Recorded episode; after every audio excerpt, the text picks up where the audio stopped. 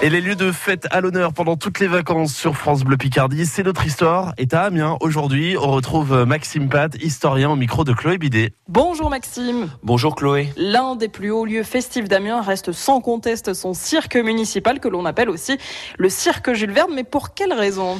Eh bien Chloé, en partie parce que c'est ce célèbre écrivain, bien connu dans notre capitale picarde, qui l'a inauguré en 1889 par un fameux discours dont je vous propose un extrait. Il dit « Le nouveau cirque est une œuvre d'art que votre administration municipale a voulu doter de tous les perfectionnements de l'industrie moderne. C'est le plus beau, sans conteste. C'est aussi le plus complet. Autant vous dire que l'on a affaire à un Jules Verne très élogieux ici et qui a soutenu dès le début ce projet de cirque municipal. Il est à l'époque conseiller municipal d'ailleurs d'Amiens sous la mandature du maire Frédéric Petit.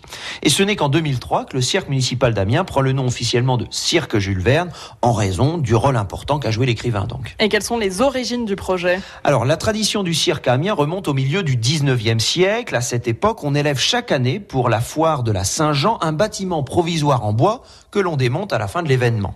Dans les années 1860, une société de cirque se forme afin d'encourager la municipalité d'Amiens à construire un cirque en dur définitif, comme le font de nombreuses villes. C'est le site de la place Longueville qui est définitivement euh, retenu, l'actuel site du cirque d'ailleurs, mais la ville est hésitante face aux sommes considérables à engager. Toujours pareil, une histoire d'argent.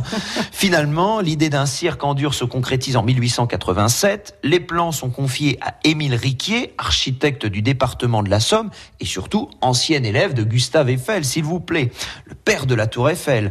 L'objectif est de livrer le nouveau cirque pour la foire de la Saint-Jean de juin 1889, soit pour le centenaire de la Révolution française. Le coût de l'édifice s'élève à 815 000 francs de l'époque, ce qui représente une belle somme. L'importance des dépenses est principalement liée à l'échelle monumentale du projet et aux coûteux travaux de fondation et aussi au passage d'un tunnel ferroviaire sous la place. Et que devient le cirque Jules Verne au XXe siècle? Alors, de nombreux cirques en dur disparaissent tout au long du XXe siècle en France. Celui d'Amiens survit au risque de démolition et aux autres désastres des guerres notamment. Le cirque accueille de multiples activités pour lesquelles il a été conçu, à la fois cirque, palais des congrès, salle de spectacle polyvalente. Il accueille aussi des meetings, des séances de cinéma, des compétitions de boxe ou de, encore de catch. Aujourd'hui, le cirque Jules Verne est le plus grand cirque en dur de France, avec près de 1700 places et continue à ravir les petits comme les plus grands. Merci Maxime Pat et Chloé Bidet. Toute l'intégralité de la série C'est notre histoire à retrouver en podcast sur francebleu.fr et l'application France Bleu.